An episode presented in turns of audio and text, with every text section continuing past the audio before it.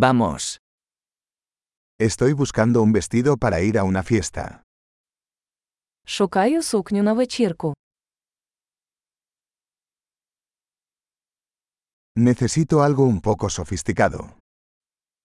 Мені потрібно щось трішечки вигадливе.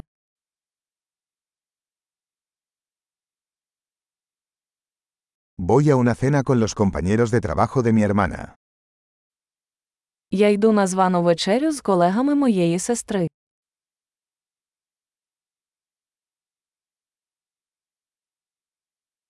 Es un evento importante y todos estarán disfrazados. Це важлива подія, і всі будуть одягнені.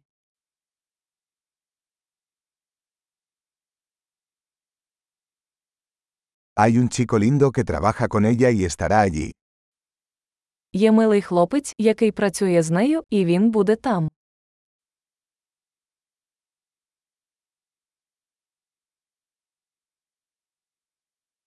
¿Qué tipo de material es este? Що це за матеріал? Me gusta cómo me queda, pero no creo que el color sea el adecuado para mí. Мені подобається, як він підходить, але я не думаю, що колір мені підходить.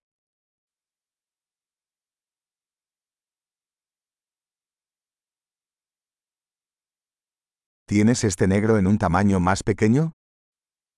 У вас є цей чорний на менший розмір.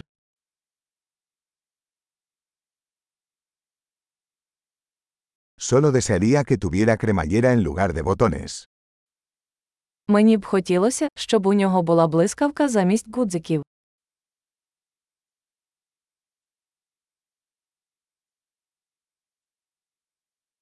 ¿Conoces algún buen sastre?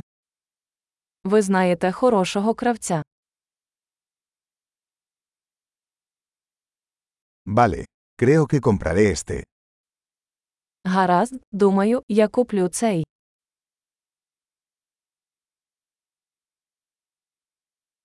Ahora necesito encontrar zapatos y un bolso a juego.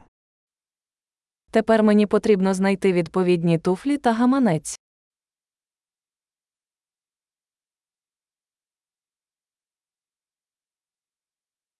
Creo que esos tacones negros combinan mejor con el vestido.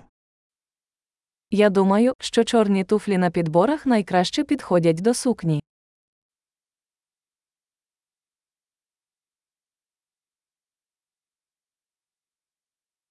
Este pequeño bolso es perfecto.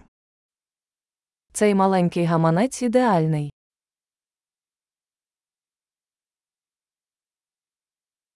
Es pequeño, así que puedo usarlo toda la noche sin que me duela el hombro. Він маленький, тому я можу носити його цілий вечір, і плече не болітиме.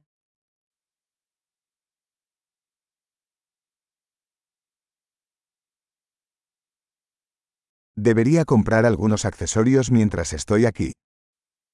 Я повинен купити деякі аксесуари, поки я тут.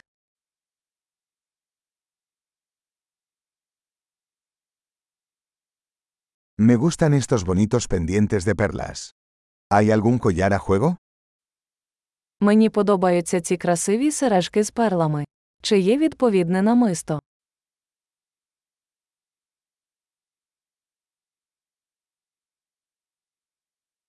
Aquí tienes una hermosa pulsera que combinará bien con el atuendo. Ось гарний браслет, який підійде до вбрання.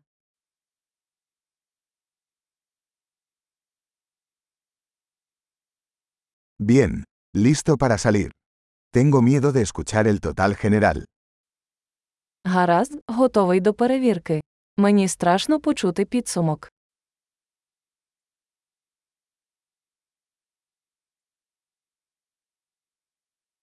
Estoy feliz de haber encontrado todo lo que necesito en una sola tienda. Я щасливий, що знайшов все необхідне в одному магазині.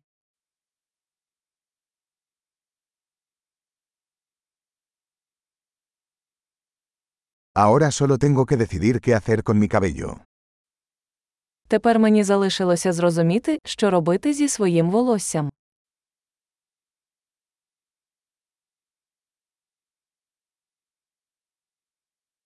Feliz socialización.